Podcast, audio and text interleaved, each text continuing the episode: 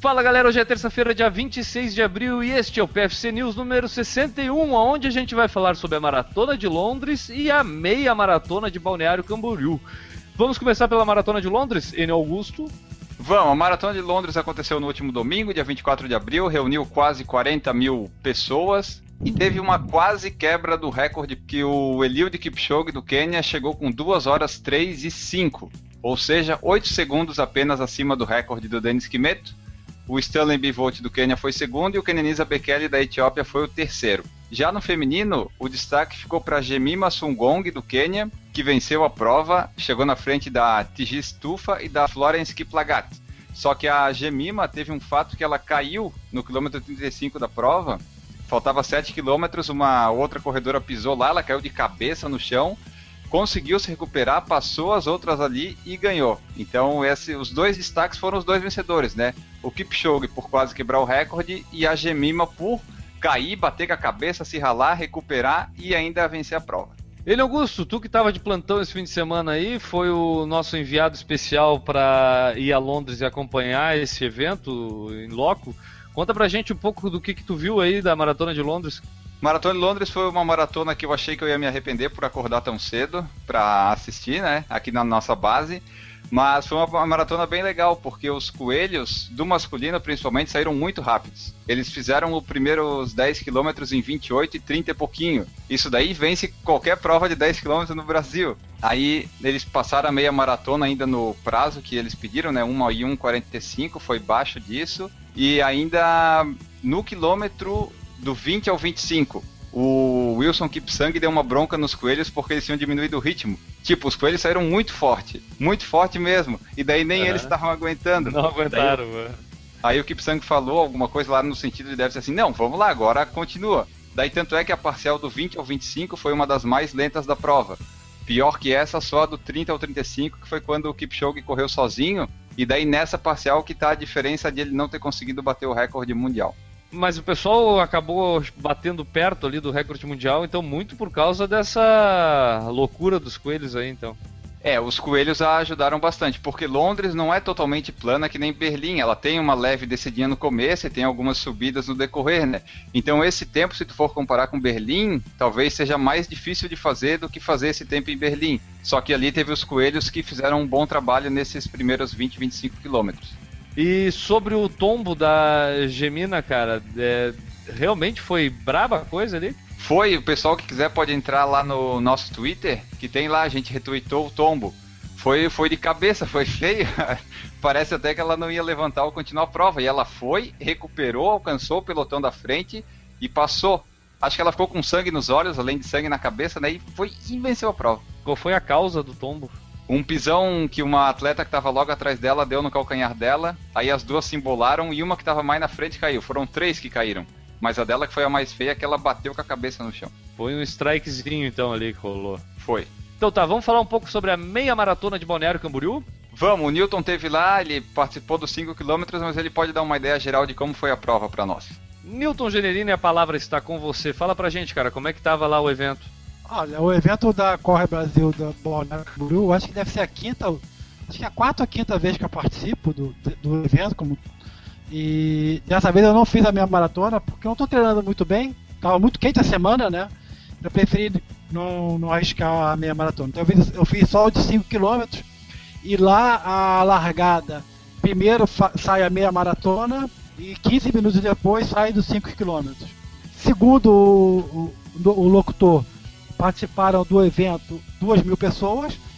Não acredito que seja duas mil pessoas, mas tinha isso. bastante gente. Mas tinha, mas tinha bastante gente, havia até umas mil e, mil e alguma coisa. Tinha mais gente na meia maratona do que nos 5 km. Sim. Tá, e é uma, é uma prova bem organizada, a parte de datação é bem feita, o pós-corrida é muito bom, é, não é nada, não é nenhuma maravilha, vontade do mundo, mas tem água, é, Gatorade, é, Nitrix no caso deles, é, fruta à vontade, é bem espaçado. O inconveniente é que você desce para a praia, né? E a dispersão é na areia.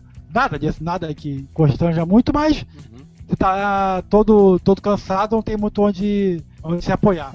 O problema é que estava muito, muito quente. As pessoas que eu vi chegando, normal, né? Pessoas não, não atletas de elite, chegavam muito cansadas, muito extenuadas. Tá? Porque lá tem a característica daquela subida da Estrada da Rainha. Sim. Que é uma subida bem íngreme, em torno dos 7, 8 quilômetros, né, Enio? Acho que é por aí.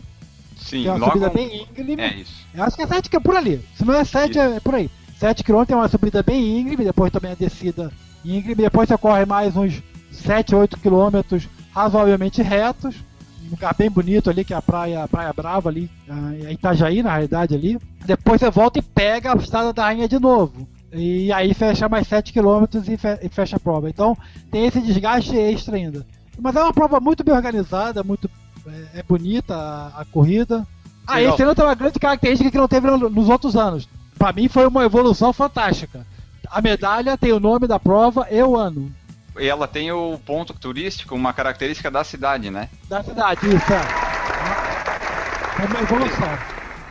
Mas uma coisa legal do circuito da Corre Brasil é que ano passado eles fizeram esse circuito da meia maratona. Aí a camiseta era meio ruinzinha e a medalha foi genérica. Esse ano eles melhoraram na medalha. Uh, Enio, antes que a gente seja excomungado pela maioria das pessoas que nos ouçam, a gente também tem que falar sobre a Maratona de São Paulo que aconteceu no domingo, né, cara? A gente podia falar sobre o resultado e foi um outro lugar onde o calor atrapalhou bastante a prova lá, né? Foi, a largada foi às sete e meia da manhã para o pelotão geral, mas mesmo assim estava muito quente, os termômetros marcavam coisa de 30, 33, a largada foi perto de 20 graus. O pessoal sofreu bastante, a gente tem uns ouvintes que participaram lá e todos eles falam que chegaram. O importante foi chegar porque não dava para querer muita coisa lá. No masculino e no feminino deu vitória do Quênia, né? No masculino foi o Paul Kimutai que venceu, só que teve dois brasileiros no pódio logo em seguida: o Giovanni dos Santos, que chegou 9 segundos atrás, e o Gilberto Silvestre, que chegou em terceiro. No feminino, a Alice Kibor do Quênia venceu e depois vieram mais duas quenianas, a Jane Gelakati e a Caroline Komen. Quênia venceu, né? Mas o Brasil estava ali bem no masculino, chegou pertinho. Eu assisti o final da, da maratona, tá? Final do masculino e peguei o final do feminino também. Cara, vou contar uma coisa para vocês. Eu talvez. Tomara que alguém escreva pra gente dizendo que não, que não foi bem assim, Guilherme, que tu tava errado. Mas uma coisa que me chamou a atenção assistindo ali pela Rede Globo, cara, é que os, os líderes, da, os, os, vencedores da maratona, os primeiros colocados, não só os vencedores, mas os primeiros colocados que estavam quando chegavam, quando a gente vê lá na maratona de Nova York, na maratona de Berlim, na maratona de Chicago, em outras que são transmitidas também pra gente aqui, quando a gente vê o pessoal campeão chegando ali, os, os vencedores da prova, sempre tem alguém recebendo o cara, levando uma água, vem um assistente médico para ver se está tudo bem, vem uma toalhinha por trás, às vezes vem um abraço, um beijo, um carinho no cara, né? Tá vencedor da prova, pô. Cara, e nas, tanto no masculino quanto no feminino, o pessoal tava chegando e não vinha ninguém receber os caras, cara. Tipo, no máximo, a, o pessoal esticava a mão com uma água assim, mas o cara tinha que ir até lá pegar água sabe? E depois ainda vi uma cena que para mim foi muito característica, que depois estavam as três mulheres que tinham vencido, que chegaram bem próximas uma da outra ali, sabe? Saindo caminhando pelo campo como se estivessem indo para dispersão normal, como se elas fossem qualquer um amador que tinha chego ali e acho que tava indo lá buscar medalha, depois pegar uma banana, uma fruta e ir embora, sabe? Tipo, eu achei aquilo muito estranho, cara. Não sei se tu reparou nisso, velho. É, eu vi que ninguém dava atenção, tipo, o cara chegou lá, o campeão, parece assim, ah, tá, é um concluinte qualquer, entrega a medalha para ele e vamos continuar aqui o nosso serviço, sabe? É meio. não dá muita importância assim pro cara que venceu.